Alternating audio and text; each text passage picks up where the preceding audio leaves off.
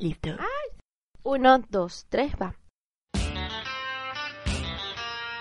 Series, Derechos, películas, libros, igualdad, diversidad.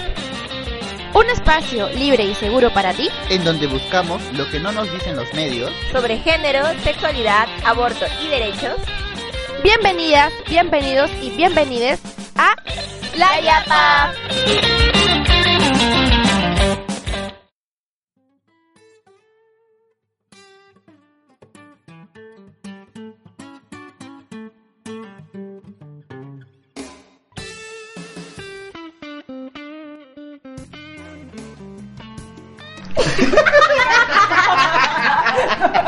Plaqueta 2.0. Hola. claqueta. Voy a hacer una claqueta para que se Sí, oiga, ya. Oh. Bueno, Primer olillas. auspicio de la yapa. Sí, el primer de la llama va a ser una claqueta gracias a mis grandes amigas, por favor. Dios mío. Bueno. ¿Cómo está? ¿Cómo está? Sí, después de esta, esta pequeña intervención de la, de la claqueta que no existe todavía, por favor, impares, donen una claqueta. Eh, este, vamos a hablar sobre... No, ya les vamos a comentar qué sucedió el día de hoy aquí con Saúl. Porque literal estamos en un... Sí, vamos a comentar un poco qué ha pasado con Saúl y yo ahorita. Si escuchan alguna diferencia en el audio, que espero que no se note para la Esperemos edición, que no. Es porque estamos en un nuevo espacio por que este día. Igualmente nos van a mudar, pero eso ya es otro tema que hablaremos otro día. Sí. Entonces, la situación aquí es de que nosotros estábamos pensando si íbamos a grabar o no, porque Carlita ya no está. Carlita no se puede presentar porque no está. Porque tiene un... Compromiso familiar y no podía estar con nosotros hoy día. Entonces no teníamos tema como si realmente, o sea, les mentiríamos si teníamos un tema, no teníamos un tema como tal, pero nos dimos cuenta que realmente estábamos como un poco, ¿cómo decirlo? con toda esta carga, porque, bueno, ustedes no ven la hora nunca, pero son las 8 de la noche y aún estamos en la oficina acá coordinando actividades, porque además del podcast también trabajamos en otras cositas y es asombroso como estamos tan cargados estas horas. Entonces, es como agotadas exactas de la vida en sí. Pero ahí va justamente nuestro punto de, ok, nosotros estamos hablando desde una pequeña situación de privilegio porque le decimos que no estamos en un lugar en el, ajá, estamos trabajando en algo que no nos disgusta, o sea, está, es muy chévere trabajar en estas cosas, en ferias educativas, en charlas, en esas cosas es muy, muy chévere. Pero ahí va el punto de nuestra, de que la vida te dice que tienes que autoexplotarte para que sentirte bien. Y es algo que decía Liz muy bellamente, que está aquí también nuevamente Sí, vamos a... a presentar a las dos chicas que están aquí. Pero obviamente Sí. muy calientemente están aquí, ¿eh? Sí. Hola, bueno, gra- otra vez aquí, otra vez con ustedes. Pero sí, no, o sea, eh, bien reflexionando con justamente esta frase de que eh, eh, ¿cómo? Al que madruga. al que madruga Dios le ayuda, eh, que es demasiado un poco, eh, o sea, se inserta bastante en el sistema, ¿no? De que necesitamos siempre estar trabajando, despertarnos temprano, siempre estar en automático, porque si no, no hay progreso, ¿no? Entonces, eso es bastante fuerte también para, para pensarlo. ¿Quién es usted, señorita? Hola, ¿qué tal? Mi nombre es Maya. Y no, sí, en verdad sí, creo que es como un poco complicado cuando a veces un, una uno une es su- el dueño de sus tiempos en el trabajo. Sí. Me, ta- me pasa a mí en este momento de mi vida en el que estoy...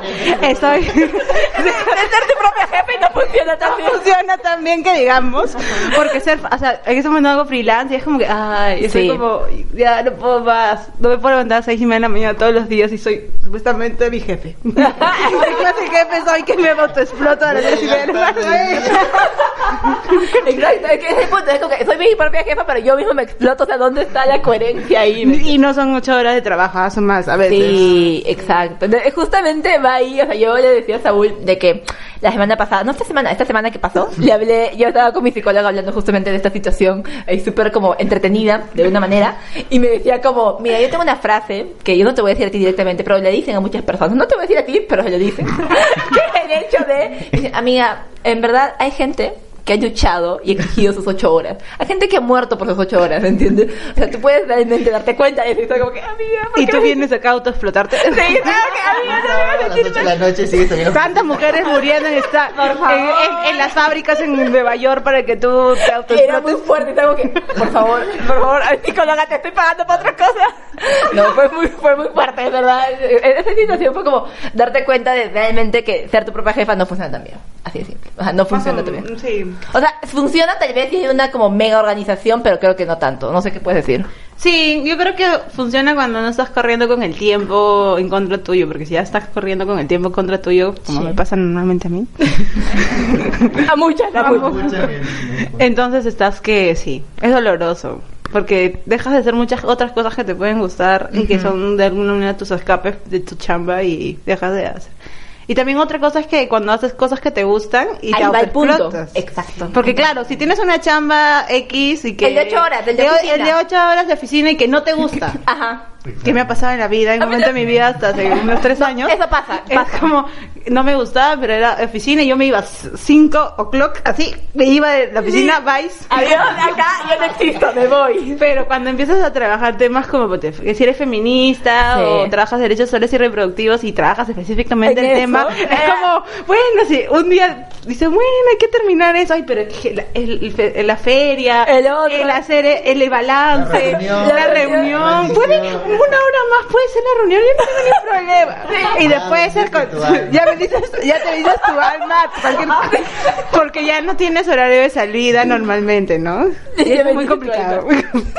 ¿Cómo haces para separar tu activismo de tu chamba también? Sí, eso, eso, eso es un tema, es un tema súper complicado, exacto. ¿Cómo, Sí. cómo en este capítulo te explicaremos cómo, no, no sabemos la respuesta, gente. No. Simplemente no hay respuesta todavía nosotros para esto, así que, ala. Y, ah, bueno, además de que, tomando uno de los temas que habíamos puesto como pseudotópicos en verdad en esta sesión, casi pseudo improvisada en verdad, de, de que este, esta, ser tu propio jefe es un arma de doble filo, es también esta presión social de que nuestros abuelos o nuestros padres ponernos en, en comparación mucho de ellos. Porque obviamente son los que nos han dado la educación, son los que nos cuidan, entonces siempre nos comparamos, es inevitable compararnos con el hecho, oye, tipo mi papá me tuvo a los 23, 24, yo tengo 23 y no sé qué hacer con la vida. Entonces, creo que mis abuelos tenían una casa cuando tenían 25, yo no tengo Es ni como para que acá no puedes ni para la hipoteca de, de un mini departamento de 3x3, o sea, es imposible. El banco ni siquiera te quiere prestar de 200 lucas. No existes en el sistema para... Exacto, no existe en el sistema porque es como que tienes que tener una tarjeta, la tarjeta tiene que tener diferentes montos y no, no puedes, o sea, y Y no te quieren dar la tarjeta de crédito también a veces. Porque O- no tienes historial crediticio. Sí. deudora, deudora, porque se te va la plata así más rápido que viene. Sí. Tres, el tres. por, por infinito. bueno, pero está hecho, ese es el punto de justamente compararte con el, la, con demasiadas personas y ala, siento de que nos hacemos daño nosotras mismas, nosotros mismos, nosotros mismas porque no terminamos realmente de poder conocernos a nosotras, que, que podemos, porque es como, oye, ¿y si hago esto? ¿Y ¿Qué, qué hizo mi papá? ¿Qué hizo mi abuelo? Y es como esa, esa cosa de que tú eres menor a ellos, o tú estás haciéndolo algo, algo mal estás haciendo porque no estás teniendo lo que ellos tienen. Una casa, un carro, un, un hijo por ahí. Un hijo, sí. Pero ahí justamente va el hecho de lo que te tiene. No, tanto no, tanto no. Ay, no, ya no. No, claro, pero los hijos justamente es lo que algo que decían antes, de que es porque antes tu vida de una mujer era como para casarte, dire, o sea, la universidad, tu inicio de terminar la universidad, casarte a los 15, 16, 20 años, ya te oye, oye, mi hijo 25 máximo, ¿me entiendes? No, claro, o sea, antes incluso este ya a los 15 tenías que estar casada. Claro. Claro, o sea, la mujer para la mujer no era esa conciencia de ni siquiera estudiar ni nada, ¿no? Simplemente estar en el hogar y ya sabían que era como adolescente, de frente le buscaban como que el marido, ¿no? Y además que también todo esto es por herencia, ¿no? Claro, Entonces, tampoco ahí- que- y también pensando un poco como que la vida humana no duraba tanto como ahora, ¿no? La gente Sí, moría muy joven. Sí, es la verdad. No, pues, o sea, antes por todas las... O sea, la medicina ha avanzado un montón que ha hecho que la gente viva un poco más, ¿no? Eh, Super Saiyajines, ya vamos a tener. 30 años más, no 30 años. Tenemos 30 años más para sufrir todavía. Pero ya bueno. No, es- es- ajá, justamente por ahí vamos al hecho de nos comparamos tanto y al final no terminamos como. Y además ahora o sea, es- tenemos varias armas, ¿no? En esta sociedad que nos está obligando muchas cosas. Y es el hecho de compararnos con los- nuestros padres, abuelos, lo que sea. Y ahora compararnos con la gente que está en internet. Porque ahora todo el mundo se conoce a todo el mundo por internet. Los influencers, por las personas que están ahí. Entonces es como, oye, ¿por qué él tiene plata para viajar y yo no tengo? O sea, ¿por qué puede comer, tipo, no sé, en este lugar y yo apenas tengo para mi moliente de la esquina? O sea, no entiendo por qué es ahí. Sin, y sin alfalfa, por favor. Así que, No, mío con el falfa, por favor. ¿Te gusta con el palpa? Obviamente. Ay, no. Es que es rico. Pero a mí no, a mí el no. problema es que te el problema es que te cobran. Hacemos team. Con alfalfa, sí, alfalfa. Pero te cobran por la alfalfa lo más lo más No, a mí nunca ya. Eso Está yendo a... A mí acá. no. caseros Sí. está haciendo. ¿Qué tipo de caseros? No compren así, por favor. Compren uno de los como- Casero me da doble- así, me da yapa. Me da yapa. Súper. Dios mío. No vaya, está bien, ¿no? Pero, pero, ya, bueno, pasando el tema. el segundo tema que estamos aquí. em, el hecho de tener redes sociales tan al alcance de nosotras, de nosotros, es es súper peligroso porque nosotros no nos damos cuenta realmente la situación en la que viven otras personas, la situación en la que ellos están, entonces, y que a veces no es verdad. O sea, hay algo que es muy, muy claro, es el hecho de lo que está poniendo en redes sociales es lo que quiere poner, y muchas veces nosotros queremos poner algo súper, o sea, no sé, poner Algo que nos haga sentir bien. algo que nos haga sentir bien y todo eso, pero muchas de las personas que nosotros vemos como seguidores o como seguimos, entre comillas, no es gente real. O sea, puede estar pasando por muchas cosas, pero no lo van a poner en redes sociales o no siempre le ponen. Entonces, eso es como... Por los mejores amigos nomás. Claro, o ponen para mejores amigos. Ya, sí, yo también tengo eso. Sí, literal, mejores amigos como que algo bien intenso. ¿sí? ¿no? Pero creo que también es un poco como entender un poco las diferencias sociales que tienen las personas, ¿no? O sea, son gente que normalmente ha tenido posibilidades muy diferentes a muchas en nosotras y nosotros y nosotras, ¿no? En el común denominador de la gente que diariamente, o sea, que busca trabajo, ¿no? O sea, el desempleo en los jóvenes es, es como súper grande, Sí, muy exacto. grande, entonces no tienen, o sea, posibilidades de, no sé, irte de viaje es como, papá. Tómate unos días y... es como cuando la gente me dice voy a Al parque, al parque. al parque, al parque, al parque, al malecón, sí se puede. ir. Por el malecón. eh, Si por- es que tienes acceso, pues para mí al río sería. Escucha, es que vive, vive en Chosica. Ah, yo vivo, yo vivo en Chaclacayo. Ah, estamos por ahí. Tim, Tim nuevamente. Acá. Dime este, dime este. Me encanta. Poca gente que conozco vive en, en tan Es muy poquito. Sí. Sí, no, es que además se viene todos los días de ahí, ¿me entiendes? Me encantas, me encantas. Era mi team, hace un año era ese team que venía. Hace un año. Sí, porque ahora vivo por acá. Oh. Tú eres el único que te va a seguir viendo de una hora de distancia, no, dos horas prácticamente. Dos horas. No, sí. tres. Es que sabes cuál es el punto, yo me voy a veces a la universidad y realmente es como que yo ya terminé mi clase y él sigue de camino. O sea, como que yo fui a clase, terminé la clase y él sigue de camino a su casa. Es como esa cosa, men. O sea, el tráfico te hace una, te hace, una, te hace papilla, el tráfico te Bastante, consume. bastante. No, y la gente yo he visto, por ejemplo, creo que eso también tiene que ver un poco con, cómo percibimos nuestro trabajo en general. Es que, imagínate, estar ocho horas de... Sentado en una, sentado en eh, frente una eh, computadora. no, no salir en una computadora, trabajando en lo que sea, eh, y luego este tener un tráfico de mierda. Ala. que cuatro horas y eso porque mi, mi bueno yo sé yo he ido varias veces eh, justo en ese momento en donde por la línea 2 del tren Ah, de Lima han cerrado muchas más partes de la carretera central Acá, Y- Saúl es afectado, Saúl es afectado. obviamente y eso está desde el 2013 o 2013 2014 Más o menos. Sí, o sea, ¿cuántos años? Y va a ser hasta 2024. O sea, va a estar cuatro años más con eso. años más con Y esa tontería. es gente que, o sea, la gente va a sufrir de estrés, va a sufrir sí. de, o sea, y la gente va a venir tan estresada que va a empezar a pelearse por en sus hogares. en sus hogares, casas. en sus casas, o en su, en su mismo trabajo, al final no tienes tantas ganas de ir, porque por eso se está instalando algo interesante que iba a decir. Igual a nosotros no nos funciona porque pues no tenemos horario oficina, pero es home office. Porque mi papá, por ejemplo, le instalaron esa semana, le mandaron un correo a todo el mundo, dijeron como que escoge tu día de la semana, cada semana escoge tu día que vas a hacer home office. Entonces dije como, vaya, qué interesante. Y además en el anterior chamba donde estaba también están haciendo home office, para justamente tratar de, como, ¿cómo se dice? Felicitarte de tu trabajo, es como que mira, ¿sabes qué? Sabemos el tráfico es una tontería, sabemos de que venir acá no es tan como cool. Ajá, es como, quédate en tu casa y hazlo ahí. Es que en verdad también es el poco diseño que tiene la ciudad para ser, es poco amigable. No está, pues nunca fue planificada para tanta gente. Planificada para el centro de Lima nomás. O sea, Todo lo demás estamos como que a la deriva de, de algo.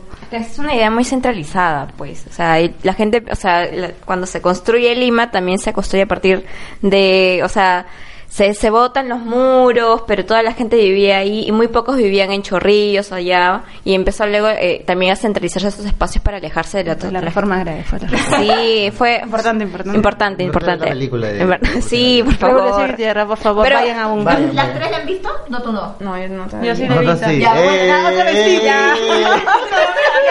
Acá nos estamos separando. la, la alfalfa. La, la, la vi- ¿dónde, ¿Dónde viven? ¿Dónde viven? Ahora. Ve la película. ¿Qué puedes, ¿Qué puedes contarnos, estimada Revolución? Ustedes no la han visto, ¿qué pueden decirnos? Mm, That's all, primero. Una clase, una, o sea, sería una de las pocas películas que hay que ver, un documental peruano que hay que ver sí o sí, no solamente por lo que aborda sobre Velasco, es una histo- es una clase de historia de cine peruano porque recopila muchas películas que no existen sobre esa época y es muy interesante como también esta este proyecto que tuvo Velasco de la, de la reivindicación del, del Ande se ha perdido por muchas razones de censura y que eh, esta película es también un intento de poder recuperar esa información que mucha gente no conoce y que sería bueno que también Creo que sigue en el Centro Cultural de la Católica, creo. Sí, creo que sí, y están pasándolo en algún, pero creo que es solo un horario ya, Sí. pocos, pocos horarios. Esperemos que en un momento vuelvan a, a ver A otros espacios más libres y sin cobrar tanto. Pero, o sea, yo creo que es un espacio más allá de que si estás a favor o en contra de la reforma agraria, este, ya, o sea, te da la claridad del contexto histórico, por qué se da la reforma agraria. También te habla un poco de que América Latina estaba pasando por, por reformas agrarias en ese momento. Vivíamos en el comunalismo absoluto, donde había terratenientes que tenían más poder, o sea, que eran el Estado, o sea, no había Estado en esos... Los graños, qué horror. Hasta ahora, hasta ahora. Ahora. Y, y mucha de esa gente, o sea, gente que ha, o sea, que de hecho ha ayudado mucho que, que quienes vivimos en las Limas, sobre todo en Limas, en Limas donde ha habido haciendas, tipo, en Lima este ha habido como cuatro haciendas grandes, muy grandes, entre ellas la de Huachipa, que ha sido la más, más grande, más grande. Este.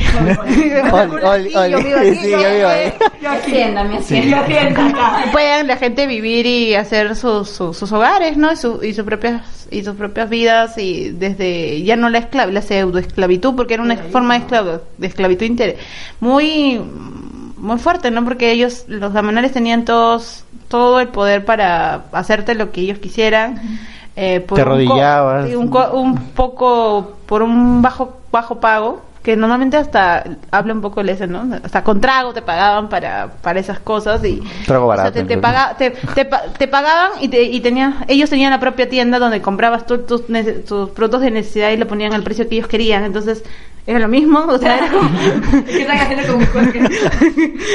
y creo que es importante que la gente pueda conocer el tema de las más allá si estamos a favor y contra y de todo lo que se ha escrito en Twitter sobre el documental, de mucha gente que re- reclama sus tierras aún y sus y sus pagarés que el Estado les, les pseudo debe.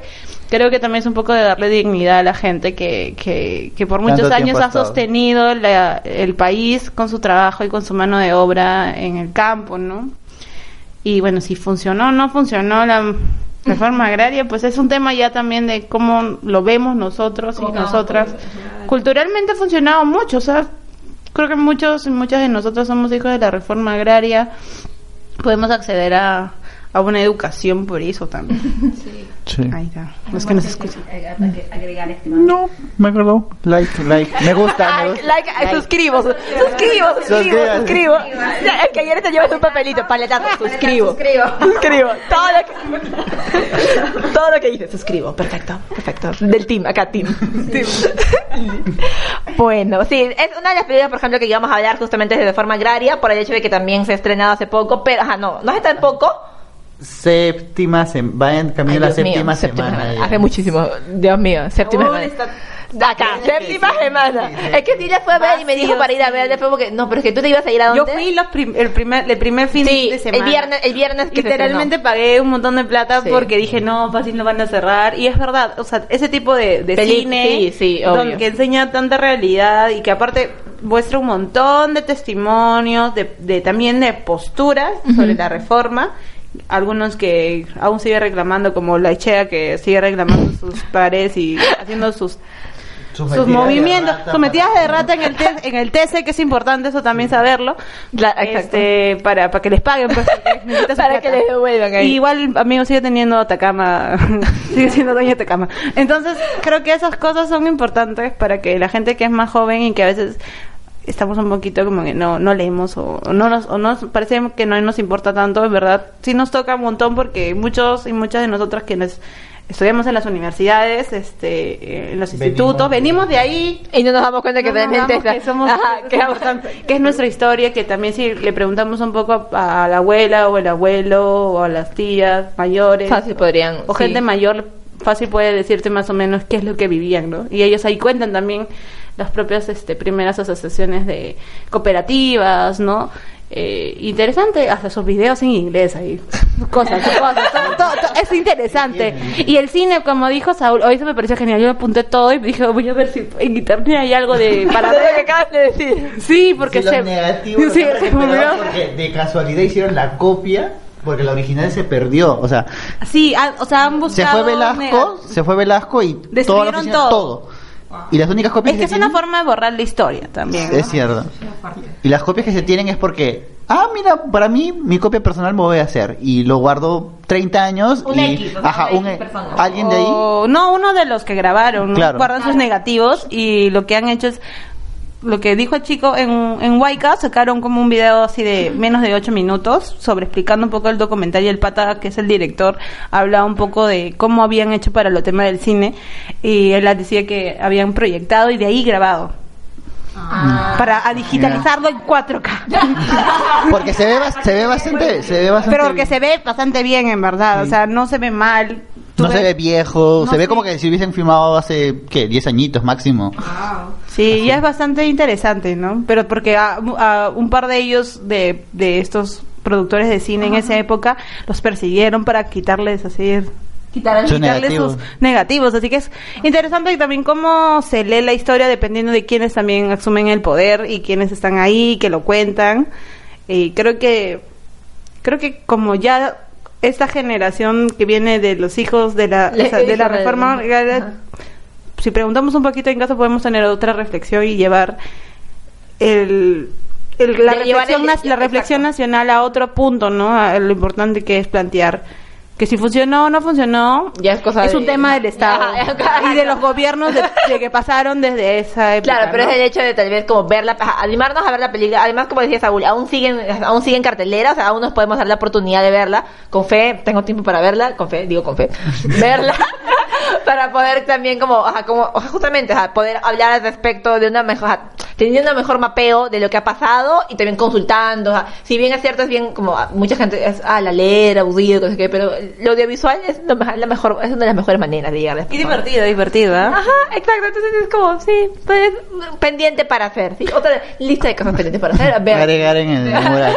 ver este documento. Un asterisco, un asterisco. Hace dos días ha entrado, ha entrado en cartelera esa- ese documental que se llama Volver a ver, ¿Cuál? que es sobre un grupo de fotógrafos de esta generación que vuelve a zonas de conflicto armado interno con fotografías de la época y ¿Se ha comienza. Sí, ha entrado recién a, a cartelera. Otra vez. Sí. no ah, desde el año pasado, creo, parece. No tengo idea. No sé, no me acuerdo muy bien, pero sé que están ah, en el Centro Cultural de Cato también. Están Sí, dije pasando. 2018. 2018. Es- creo que está regresando. Ajá, Por un sí, tema volver a que- ver un documental sobre la resistencia que vuelve. Ajá, de la, sí. Bueno, y eso también te replantea el tema de que el cine, los, las cadenas de cine deberían tener un espacio para el cine peruano, pero que no sea solo el que El comercial. el comercial, ¿no? Queremos a Tondero. Suma de cuatro, ¿no? Es que, no, es que gente, acaba, acaba, sí. O sea, sí, Sí, ya, es que ven- sí, o sea, es que Tondero todo bien porque, o sea, tengo mira, el niño, a Vanessa, que es la, la que vino la mes pasada, que ella hablaba, o sea, es súper importante que hayan estas películas comerciales para que luego haya platita para ser independiente, ¿me entiendes? Pero obviamente nuestra crítica siempre va a ver como que si hay una película peruana, sea de como, sea, cual sea la película, es tratar de verla, tratar de verla. Por Obviamente, ejemplo, este de los cuellos blancos que también está solo en Trujillo, no Ah, está por ¿sí? acá cerca en Lima. Es como que a Trujillo para verla. o la de Mapacho que tiene más salas en Pucallpa que acá. Mapacho, fue. La, Mapa- Mapacho, Dios mío. Es que la película trans que fue grabada en. Pucallpa. Pucallpa. Ah, ya, sí, sí, sí. La a César porque la nos hizo sí. el guía tour, Sí, güey. exacto. La- César estaba con nosotros ese día, que es una, que una persona que trabaja acá también. Y como él había ido allá, era como que, ah, sí, este lugar, ah, sí, el otro lugar. La qué. jerga y todo eso. Sí. Pero es una Pucallpa, por ejemplo, ahorita ya no está en cines acá, pero fue muy, muy, vista. Un boom en Pucallpa, Sí, más. sí, un boom. Pero aquí era como muy poca gente.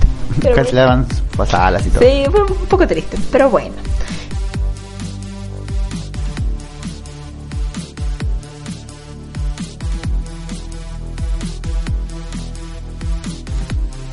Claro que este episodio va a durar un poco menos, en verdad, porque justamente estamos sin Carla y es el hecho de también medio improvisar el tema, pero ahí está fluyendo, está fluyendo bien, creo. Es este, la otra película que queríamos comentar cuando hablábamos de la adultez y del autocentrismo, porque todo el mundo está como o sea, este, esta, no sé si esta sociedad en sí, por decirlo tan, tan dramáticamente, pero yo le decía de que verla, ver, vernos a nosotros como tienes que sufrir para ser feliz. Tienes que, como decíamos, no, tienes que esforzarte demasiado para ser feliz. Tienes que sufrir, si no, si el trabajo no lo sufres, si el trabajo no te gusta, significa que no es trabajo. Es como, esa, esa mirada es bien adultocentrista. Bien mirada de, ah, no, adulto, 50, 40 años, si no haces esto, no está bien, cosas por Ahora estilo. sufres y garantizas tu futuro con tu jubilación. Exacto, exacto. Tienes que sufrir ahora porque si no en el futuro, ¿cómo vas a hacer? Ajá, nos hablan mucho del futuro, pero amigas, nosotras hay que... Nosotros somos el Acá, futuro. acá. acá, acá. Presente, acá, por favor. Entonces, acá, presente, olis. olis. Acá, presente. Entonces, cuando pensamos en eso y pensamos en algunas películas que podrían ser relacionadas al tema, eh, se nos viene a la mente, primero es El viaje de Shishiro, que le va a mencionar un poco más Saúl, porque fue su día de Saúl, en verdad. Que obviamente yo lo pensé y dije... pelota, Saúl. Sí, la- sí. Saúl, acá. Saúl. Pero no, no, es que yo, además, cuando yo pensé en de Chihiro, yo más lo veo por lo que habíamos visto de la pornografía infantil y estas cosas. No lo había visto tanto, pero ahora que lo va a explicar Saúl, vamos a darnos cuenta que también. A ver, señor. Ya. Lo que pasa es que, al menos con Chihiro, es la historia de esta niña que de alguna forma es vigilada y protegida por sus papás, estos señores que tienen su visa y todo gorda. Y cuando entran a donde no deben, se meten en un tambo medio raro y Y comen algo. comen algo mágico. y- Algo medio raro. Haciéndole publicidad. Claro. Sin pagar, por favor. No. Páguenos. Páguenos. Sponsor, sponsor, sponsor. Entonces, este, comen algo mágico y se convierten en cerdos. Entonces, ella pierde la protección de sus padres y entra a este mundo mágico donde tiene que hacer muchas cosas como trabajar, viajar sola, enfrentar miedos. Y una vez que puede enfrentar esos miedos, consigue salir, pero ya no es la misma niña que salió. Entonces, es este proceso de crecer, pero un crecimiento forzado, porque te has visto en una situación súper deplorable, súper eh, tóxica, y a partir de eso recién creces que no es tampoco el mensaje para toda la niñez y juventud y que el estudio Ghibli mágicamente lo ha sabido vender demasiado bien como para que Sí. pueda ganar un Oscar. también. Acá, Es corazón. cierto, sí, es cierto, sí. O sea, no está, o sea, lo hace muy bien para tocar un tema tan tan turbio como turbio es. como lo es eso, claro, porque yo cuando lo mencionaste sí siento que es obviamente también, ajá, ahora que lo veo, también es ese tema, pero yo lo veía más porque las únicas veces que había visto los mensajes ocultos de Kishiro era por el punto de, de la, por- la sexualización que hay en También. las niñas y el hecho de que tal vez allá se habla bastante, o no sé si se habla bastante la palabra, como, como hay trata de niñas en esos aspectos. Entonces, era el hecho de, esta niña está siendo apartada de sus padres, porque justamente es como una trata de niñas que te vas, tienes que pasar un montón de cosas y cuando vuelves de eso, puedes volver, perfecto, pero es como, no hay forma que realmente puedas hacer la persona que estabas antes. Entonces, mi, mi punto era más por ahí, pero obviamente, es como, eh, sí, o sea, Puede verla, puede verla. pues voy a- el- con esa perspectiva puedo volver a verla. Me gustó, la vi hace demasiado tiempo, dicho sea de paso. Eh, ¿Qué otra película? ¿Comentarios? ¿Algún otro comentario sobre esta bella película? No se acuerdo, Mayita. No, me acuerdo muy poquito, pero creo que ese sobre el tema de, de, de- de la sobreprotección, a veces es como, es que es tan complicado en una sociedad como en la nuestra. Porque hay tantas cosas que dices, no, no quiero que salga, pero luego al final tiene que salir la persona. ¿entiendes? Es que sí, o sea, la des- mm, es muy complicado cómo divides esta idea de tus miedos personales y los, o sea, no necesariamente tienes que ser padre o madre, Claro. ¿no? Puedes tener a, a una persona, a un pequeño o pequeña cercano a ti, igual si terminas teniendo Claro, algunos miedos. que quieres proteger a esa persona. Sí, ¿no? Porque conoces y sabes y has pasado muchas veces espacios de violencia Ajá. y sobre todo si son un pequeño, una pequeña, un pequeño eh, diverso. Peor o- todavía, es como te da más miedo, sensible. sí. Es como, necesitas como que buscar, buscar, buscar espacios este más tranquilos, ¿no? Y ese tipo de, de- de cosas como que también hablan un poco de que los niños también sí se dan muchas veces cuenta de cómo los adultos van gestionando ese espacio para ellos. Para ellos, como que moviendo sus fichas como para que vaya a un lado específicamente. Sí, es un poco complicado. Sí, Alex, solamente pienso en el bello niño que quiero mucho, pero es que siempre es como pensar en, ala, va, va a pasar esto, no quiero que pase esto, pero le tengo que dar la libertad porque tiene que pasarlo, entonces es- está ahí, como miedo, miedo. Esa línea delgada entre cuidar y, Y sobreproteger. Y sobreproteger, ajá, cuidar o sobreproteger, es algo que... Bueno, pero en una sociedad como la nuestra, en donde la violencia sexual en niñas y niños Sí. es tan cercano a sus vidas y es que y bueno, no sé, crear agencias, lo único creo que, o sea, crear agencias en el sentido de que el niño o niña pueda tener tanta la información, Información. no como una inform- la misma información, o sea, no no captan la información como nosotras, o nosotros que somos un poquito más grandes y adultos, pero lo captan de otra manera, eh, pero sí puede tener ciertos conceptos básicos, ¿no? Como que los temas de su cuerpo, educación sexual de- para su Claro. integral para, para Es, que para- es básico para los niños, pues, ¿no? ¿no? Vas- Y para que puedan entender que hay cosas que va a pasar y que siempre tengan una conexión con algún adulto o adulta o adulte que sientan que es seguro o segura para ellos. Eso es lo más importante, creo, porque en verdad como va la sociedad y cómo vi- vivimos, pues es muy complicado. A veces también cortarles las alas a Porque al final de se van a sentir peor contigo. Entonces, como que no, está bien. Y te Porque... van a odiar. Sí, exacto, exacto. Entonces, Hasta con el celular, o sea, no, ya no salen de casa, pero están con el teléfono. Imagínate, si sí. encuentran a alguien de los jueguitos. El grooming, el grooming. el grooming, claro. Sí, fuerte también es. Aprovechando, aprovechando un cherry. El sábado hay un evento en neuroidiomas. Este, la organización Amigos del Sol va a realizar una charla sobre grooming. Así que están invitados desde temprano, a partir de las 9 de la mañana, más en neuroidiomas. La, la Miraflores. Sí, sí, sí. Vamos a Pu- puede- sí. Perfecto. Like. Este, ya. Eh, lo último que en verdad era la otra película que pensamos era en Toy Story, pero así súper brevemente porque yo cuando vi Toy Story me gustó un montón, además la 4, la 4, la 3 no tanto, la 4 siento que me da un enfoque como, siento que me está hablando a mí, o sea, como directamente a una persona adulta, pseudo adulta, que te está diciendo como sé libre y vive tu vida, una cosa así. No, es que yo le decía a él, hay una escena, no sé si se acuerdan, ¿tú la viste? No, ¿La no viste? No, no la han visto. No. Ya cuéntalo. ¿Por qué? ¿Por qué son así? He visto la, hasta la 3, pero No, la visto 3 no es tan buena. Ya, no, no. Es que hay una escena en la 4 donde está él con la Goody, con la vaquerita, con la, no, con, Con la, la ovejera. ovejera, paso de la ovejera. Con la ovejera, con la paso de la ovejera. Con la que ve las ovejas. No me acuerdo su nombre. Bebop. ¿No es Bebop. No, Bobby, Bobby, Bebop, algo por ahí. la que Bueno, cuida las ya. ovejas. Sí, la- Lamentablemente no dicen su nombre muchas veces como para que lo puedas acordar. Y eso es también lamentablemente, porque es el hecho justamente de no decir el nombre de, una- de un personaje femenino. Pero no importa. Horrible. Sí, que nada, como Ahí cuando las gafas violetas te... Sí, te hacen ver, te hacen ver lamentablemente lo que pasa. con- Sí, Nunca, nunca es... Eso deberían tocar en algún momento, ¿no? O sea, cuando ya eres feminista y... Y ya ves todo. Ya ves como- todo, se te cambia la luz. Ves lo todo. multimedia, todo lo Todo, que ves todo, ya tiene, tiene otra visión. Sí, tiene otra connotación porque es como que, ah, ¿por qué? Es que ya no puedes verlo igual, simplemente. O un video que te gustaba, de música, o Sí. una película que te gustaba ya no te gusta tanto. Pues, me ha pasado en la vida. No, pasa, pasa, pasa en la vida de nosotros. Pasa siempre. en TNT. Pasa en TNT, pasa en nosotros. y bueno, pero justamente eh, haciendo eso es que no, el personaje femenino no lo recordamos realmente el nombre, pero bueno, ella, la que, la, la que cuida las ovejas, eh, habla un momento con Goody porque Goody estaba como buscando este juguete perdido que es este tenedor que se perdió. Entonces eh, le dice, oye, ¿en verdad vas a volver con tu dueña? Es como, ¿en verdad vas a volver con tu dueña? Y están arriba viendo como un parque de diversiones gigante. Le dice, ¿puedes volver con tu dueña? O puedes tener como todo esto. Porque da la libertad, o sea, la libertad es realmente poder hacerlo como que viajar por otros lados, viajar. O sea, ir a donde deseaba él realmente, ya no tener que depender de alguien. Entonces le dijo como que puedes tener todo esto. Y Goody estaba, "Oh, Dios mío, es la libertad, ya no tengo que depender de nadie. Y al final, como todo el mundo sabe, no siento que sea spoiler, Goody Ya no, toma ya. esta decisión de irse simplemente, de ya no tener dueño, sino ser un juguete, no, no juguete Libre, perdido, libre. pero un juguete libre como tal. Entonces es como, siento que también nos toca a nosotras. O sea, a nosotras como adultos, adultas entre comillas, que vemos la película y hemos seguido Toy Story desde la 1. Entonces es un medio mensaje para gente como de veintitantos o treinta que sabemos que te una película, te vamos a dar un mensaje para tu vida adulta. Una, no sé, lo sentí así. Sí, sí, sí, en el sentido de que abandono, o sea, todo cambia y quizás quedarte con esa idea que tenías hace 20 años ya no es algo que funcione ahora, Claro. que hay un mundo que conocer todavía.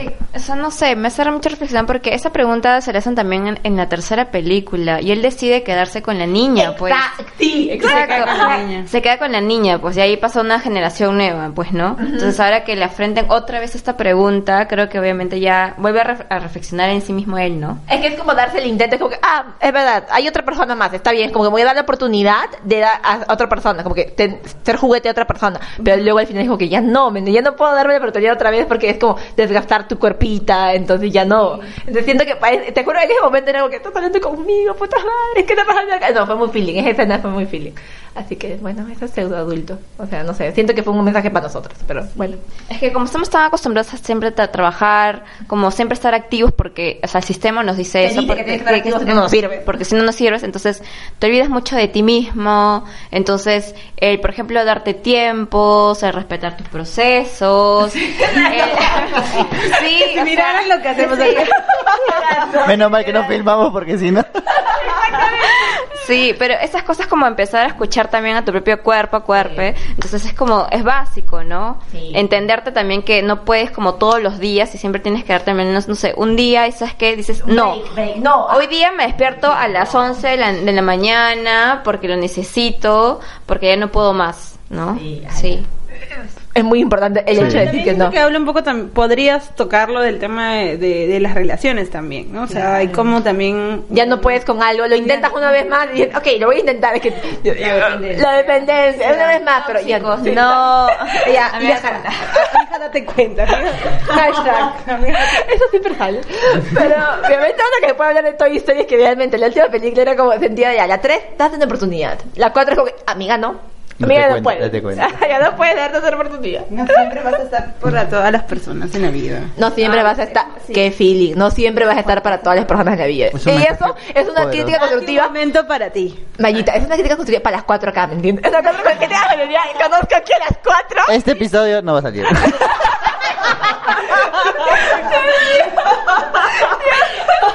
que vean, a las 4, ¿me entiendes? Acá, y hay que hablar de que hay que darnos tiempo nosotros. No, aquí las 4. No gané la noche y se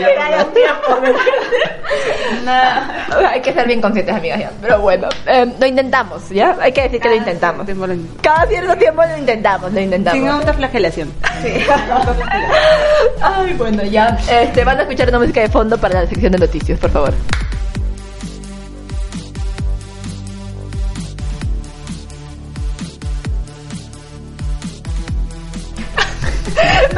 Entonces, la sección de claquetas, de claquetas, Dios mío. Tostadas. Tostadas calientes. Esto de nota de claqueta. Se pega, se Bueno, pega. ajá.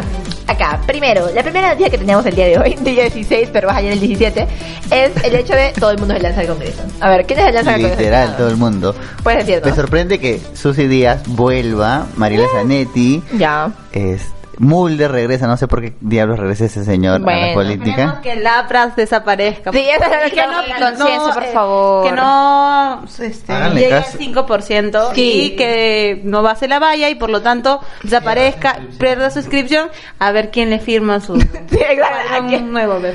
Sí. Háganle caso al, al, al Garrido Leca bueno comediante. Ah, sí, exacto. No tan bueno comediante porque justamente estábamos hablando... Ah, hay otra noticia ahí también, pero bueno, ese es, ese es uno de los puntos. O sea, tiene que desaparecer el APRA, sería muy chévere que en Sí. verdad baje menos del 5% y dijo que ya, adiosito, bye, ya. Eh, sí, ya- que ya no esté, exacto. Eh, o- otra de las personas que también estaban diciendo que lanza el Congreso es Clavito y su chela, ¿cierto? Sí. Sí, Dios mío. El pata, sí, el pata, el pata también. No sabemos cómo, pero sí. Eh, y este, una de las personas Chela, prometiendo chela. no lo dudo, no lo dudo, no lo dudo. O sea, no es algo que Probablemente. probablemente. Bartola. Y- Bartola, exacto, que estaban diciendo. Lucía de la Cruz. Lucía de la Cruz. Y de un partido súper fundamentalista estaban hablan- estábamos hablando del hecho de que se va a postular también Beatriz Mejía. ¿De parte de quién dijiste? De lo, del tren. Este, Ah, de- Avanza Perú. Avanza Perú. ¿Avanza Perú era? Sí, creo que sí, creo que sí. Que estuvo con Julio Gagón en la última campaña de Lima. Y que bueno, es una de las personas que está en contra del enfoque de género en la educación en- para el currículo escolar. Bueno, ella y quién más, ay, justo me, me acuerdo. No, No, Rosas, no, no, porque no, yo hubiera hecho su campaña gigante. O sea, ese mes si se postula hubiera ya... No, pero lo que significa eh, eh, ella ella como como postura y vocera del del movimiento, ¿no? Y igual recordar que Julio Rosas ahorita está este este obteniendo firmas, está buscando firmas en las calles para hacer su partido fundamentalista, ¿no? Ah, su partido evangélico Para las en- para las Para las presidenciales. Que eso es peor. Sí, que eso, sí, que eso es peor, exacto. Que eso es peor, pero, pero no, no, lo podemos firmes, por favor. bicentenario con, con- Sí, no. Porque ya vamos a aparecer Brasil, este, Ah, ya. Colombia, Colombia, Ecuador, con, Bolivia, con, con un parlamento y con una bancada totalmente fundamentalista. No. Entonces, eso significa llegar a eso, ¿no? O sea, a posibilidades de un Bolsonaro eh, peruano. Ahí hay varios, ¿ah? también, porque a lo mejor Uy, Así- Ñañez. Justamente esa era la segunda noticia, no se preocupen. La segunda noticia era el hecho de que- justo el hecho de. ¿Cómo la nos cayó por denuncia- sorpresa? ¿Cómo nos, claro, nos cayó por sorpresa el hecho de la denuncia de, de Evo? O sea, si denuncias un- por un lado, obviamente se habla de. Oye, en verdad, estos, estos memes sobre que tu tesis es tan eterna que hasta Evo sigue en el poder, Claro, Fidel sigue en el poder, Sí. el otro, los Coreas siguen siendo dos y ya no una, y ahora todos, es, como que esa- la cultura popular que tomaba como referencia a estas estos Pilares gobiernos gobiernos. eternos Ajá. se están yendo abajo porque ya están acabándose estos gobiernos y ahora cuál va a ser la excusa para nuestra tesis in- incompleta. Ya no va a haber excusas. Ya no- por favor, terminemos nuestra tesis. Pero era justo. Joven, haga su tesis. El hecho de que mencionaste lo de Janine, Janine Áñez era justamente que lo hablamos un poco antes de que era Mechita 2.0. Porque se está proclamando, no se está proclamando, o sea, Mechita Challenge. Sí. Ella, te- ella se tomó muy a pecho el Mechita Challenge. Sí. Ahí está. Un mes tarde, un mes tarde. Un- sí, un bastante tiempo tarde, más de un mes. Es que yo creo que es, es alguien que se autoproclama este, sin quórum, igual que Mechita, si estilo Mechita. Cuadros, es sin decir, quórum en el, en el, parla- en el parlamento este boliviano y en una crisis que, que está bañando de, de sangre un país Sí. que mm, con todas las diferencias políticas que se pueden Que podemos tener hacia con- Evo, o sea, eso hacia sí está, Evo sí, o hacia exacto, el MAS sí. Este el declarar en América Latina un estado plurinacional es decir con, con, con todos los derechos a las poblaciones indígenas en su diversidad y en sus lenguas también, o sea, defenderlas, no solo el castellano como Claro, lengua ajá. oficial, sino todas las diversas eh, lenguas aymaras, quechuas, etc., que eh, Bolivia tiene y creo que eso y hacer un trabajo de, bueno, desde la despatriarcalización, descolonización de la mirada, pero que al final que al final terminó siendo te- teniendo las mismas temas o sea, o sea la misma crecimiento económico y los mismos impulsos con la minería con el tema que muchos y muchos estaban en contra no y bueno y el poco liderazgo de las mujeres en los espacios de, de participación Que del partido oficialista que era el más y que creo que eso hizo que bueno y la ultraderecha conservadora y fundamentalista este entrando en Biblia en mano entrando a- con Biblio- eso fue denso, porque que entre- En mi palacio, o sea, fue Claro, eso, el, el hecho de que hayas entrado con la Biblia ya es como, o sea, estamos hablando de una persona que realmente, o sea, ya con el mero hecho de entrar en la Biblia es como, ¿qué está pasando acá? ¿Por qué, por qué seguimos con la Biblia? O sea, la de la Biblia fue como hace muchísimos años atrás que ya se dejó justamente. Atahualpa, ¿no? Fue el último. Atahualpa, o sea, amigos, por favor, o sea, esa cosa puede ser y, demasiado. no, y llevar la Biblia y, y romper, quemar las huipalas, Sí. que significan no solo es un tema de Evo, o sea, no es Evo, la Claro. huipala- este Evo no creó las huipalas, las huipalas es un significado de las comunidades indígenas en toda América Latina y tiene diversos colores porque cada color significa un trabajo, una postura de, de los pueblos indígenas en general. Y bueno, es un descontexto nacional que se ha utilizado por un grupo con basta- con buen apoyo del, de los militares, eso también hay que verlo, ¿no? Ahí está corriendo mucha plata, mucha Sí, plata entre los dos bandos, entre el MAS y el y, y los A favor de Evo. Ajá. dere- y los de derecha.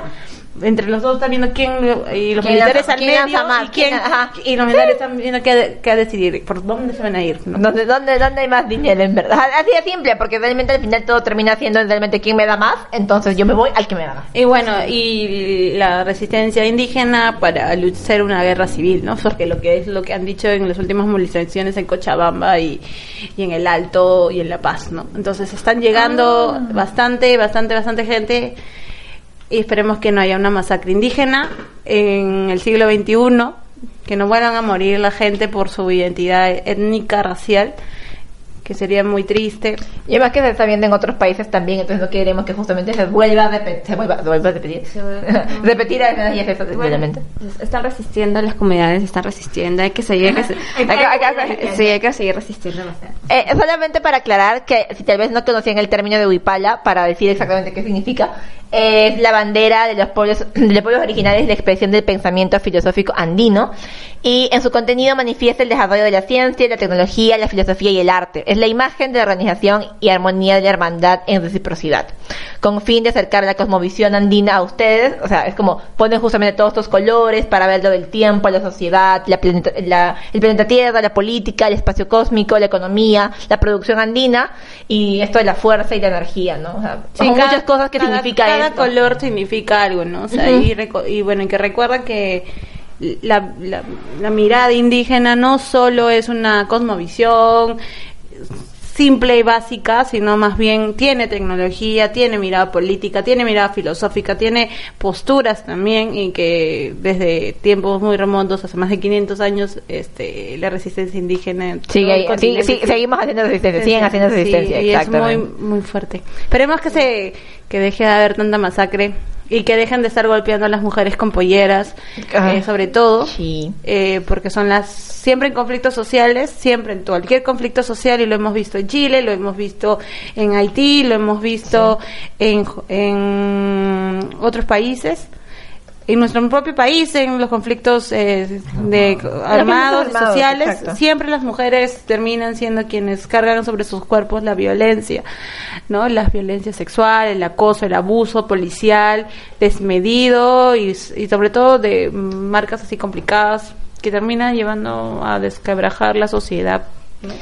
Eh, ya como para ir viendo también otras noticias, es así como ya se había visto ajá, de Bolivia. Segui- seguimos subiendo, bueno, seguimos al sur en realidad porque Chile. Chile ha pasado después de todo lo que Piñera intentó de tratar de calmar las agüitas. eh, hace unos días se anunció la Asamblea Constituyente para generar una nueva constitución y ya se hizo oficial de que el 26 de abril pasan a elecciones, o bueno, referéndum en realidad para poder aprobar esta nueva constitución que ya se construyó increíblemente con la alianza de los grupos radicales o los demandantes y el gobierno para poder este construir una nueva constitución para poder cambiar el modelo que tanta crisis ha generado y que ha hecho que el Estado chileno genere tanta represión contra la Y comunidad. que sigue habiendo esa presión. Sí. Entonces, justamente vamos a la otra noticia, que es justo lo de eso, no sé si es noticia, pero es algo chévere que agregar, que es lo de que hizo Mon Laferte en esta premiación de los Latin, en los Grammy, los Grammy Latin, que fue súper interesante porque eh, si bien es una premiación que justamente ve al lado de la música, ve al lado artístico, al final el arte este muestra lo que también está pasando en la realidad. Entonces, que ella se haya descubierto ajá, eh, y haya pues mostrado el, el torso desnudo para Un gran tetazo. Sí, un gran tetazo, o sea, realmente un gran tetazo, poniendo además, o sea, en letras negras y súper fuerte el hecho de en Chile torturan, matan y violan. Entonces, es el hecho de no sexualizar las tetas realmente como son y no, no sexualizar nuestros senos porque no son. Entonces, mostrarlo, hacer noticia con eso y se hizo muy viral en muchos lados. Incluso el hashtag de Mon Laferte fue baneado en Instagram porque justamente mostraba esto que Instagram no te permite que muestren los, los, los pezones porque el pezón es el problema. O sea, si tú pones en el pezón un sticker chiquitito y ya está. A todo lo demás. Como en el diario Chicha de por aquí. Sí, sí, sí, sí, sí. El chiculón. El chiculón. Sí, ala, no, ese diario. Es increíble, me parece increíble. Sí, sigue existiendo. O sea, yo cuando hago un proyecto. Eso, ahí está, este, ahí está Alberto Sí, hay- Fujimori y sus diarios chichas. Sí, no, sí, siguen existiendo. O sea, es increíble porque, o sea, yo hice un proyecto con esos diarios y yo me dedicaba como a recogerlos todos los días, ¿ya? Y era, a las 9 de la mañana ya no habían, por ejemplo. Sí, no, o sea, y los... Ni el comercio se acaba. el comercio se acaba tan rápido como ese diario y es increíble porque también, o sea, no me permitían, por ejemplo, a mí, siendo mujer, comprarlo. ¿Qué? ¿En serio? Sí, porque me decían, ¿tú por qué lo vas a comprar? O sea, me cuestionaban. ¿Qué? Sí, hasta ahí tenía que irme en cada puesto para poder exigirlo, ¿no? En verdad era esto. ¡Hala, qué fuerte! Pero es bueno, es el punto justamente de que el pezón es lo, lo, lo malo. Entonces, eh, Instagram le baneó a Mon Laferte. Ajá, no podías poner Mon Laferte en Instagram porque estaba baneada. Este, pero bueno, era justamente hacer viral lo que ella dice, ¿no? O sea, cuando además ella recoge su premio por el álbum que gana, eh, ella justamente da un speech que incluye mucho de la lucha que está pasando en Chile, ¿no? Y que ella le está reivindicando de otra manera en la que puede, ¿no? Ajá, en, en el arte, en haciéndolo visible, que es lo más importante. Y que le da un tiempo, o sea, lo que ella lee es un, un escrito de una cantora, Ajá. de una cantora chilena, que le, bueno, que, que, Que le dio, además, ella justamente Que- como que dice que se lo dio y lo, y lo, ay, y lo retrata bastante bien, ¿no? Y, y bueno, igual este el poco accionar de la de los espacios de derechos humanos internacionales en, en las Sí. problemáticas que están habiendo en, ahora en este momento en um, toda esta parte de Sudamérica, Sí, en el labio ya ya. en el Yalo de Latinoamérica. como le quieran decir.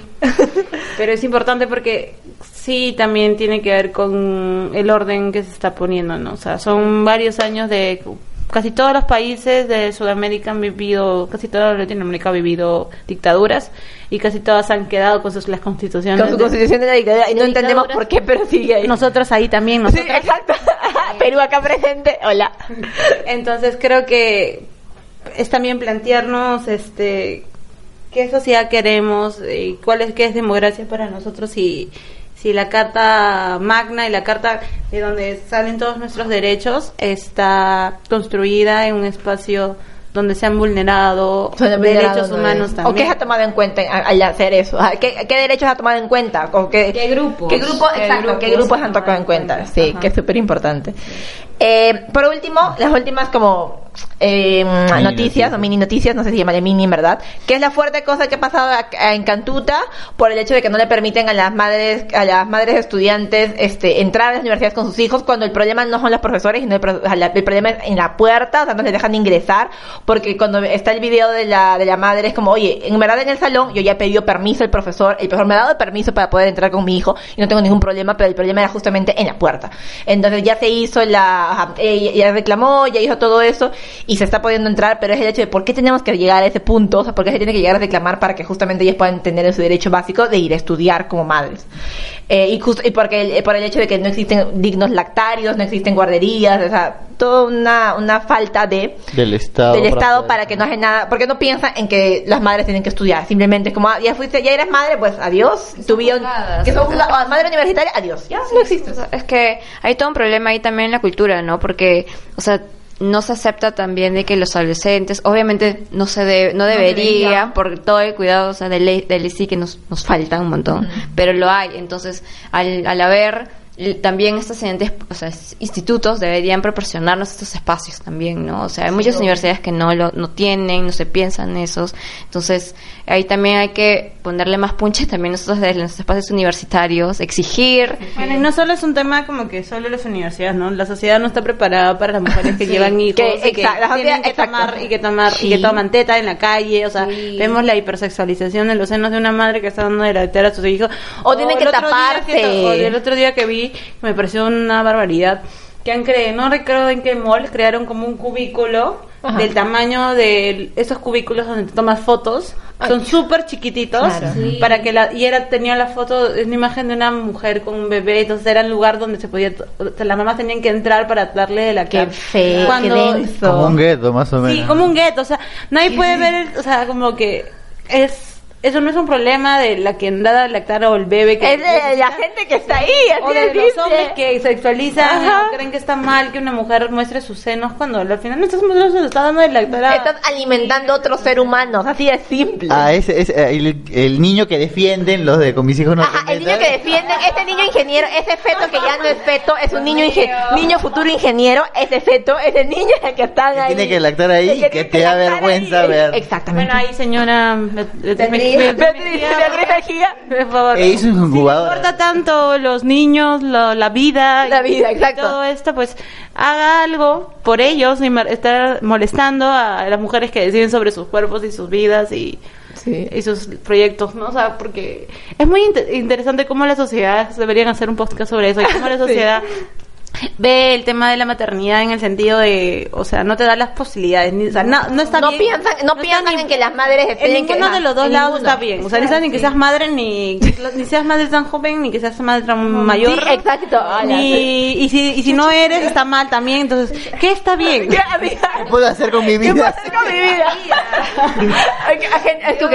Sociedad, Estado, ¿qué quieres que haga? Deme permiso para hacer Deme algo. permiso, Estado, hola, deme permiso para Ven con tu hacer formulario por cuadriplicado para Ya, bueno, me estamos viendo en flor en esto, pero bueno, lo de la cantuta en sí, había otra cosa más, que es el hecho que esta semana también explotó lamentablemente las denuncias a un profesor, que fueron bastantes además por, eh, que se dio por redes sociales, que al final termina siendo la- el único medio que al final vira- ajá, que visibiliza cosas, porque las redes sociales al final terminan siendo nuestro único medio de que dices, ¿sabes qué? Exploté, necesito decírselo a alguien. Y lamentablemente, digo lamentable porque realmente a veces las denuncias en redes sociales no terminan siendo denuncia formal y no se termina siendo justicia, que es lo que realmente se quiere.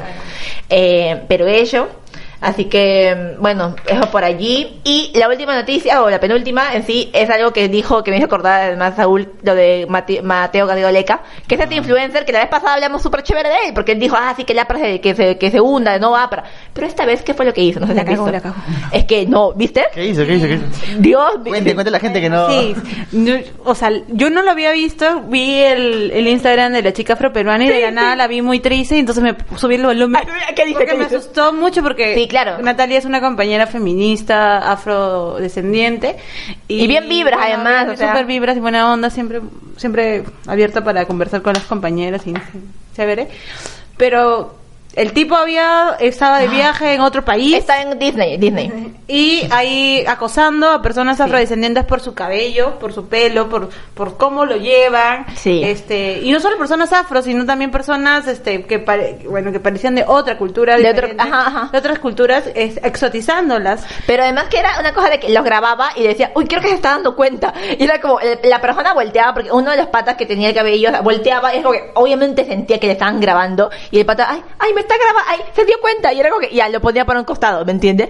Pero era una cosa de... Es idiota. Porque es idiota, es que ya hace, ajá, ya no sé. No, no- Es la crisis de los Garrido Leca, porque ahora, ahora que están postulando por el APRA, el otro Ay, el otro también se cagó, el otro también ya se fregó. literal están armando una campaña fuerte porque es como que este este señor se vende como que yo soy coronel de un ejército en el. Brain y han descubierto de que él ni es reserva la justa del en el ejército y Ah, es que como no que. No, y aparte, co- considerar reserva no es necesariamente que hayas ha sido aceptado como, como, o sea, que hayas Que formas una parte, preparación, claro. que hacen una preparación para el ejército, no. O sea, es cualquiera que va por su tarjeta militar.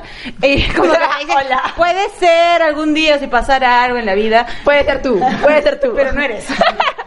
Entonces, es claro que nos vende piedras como, bueno, como un montón de los apristas, ¿verdad? Es típico. Es típico.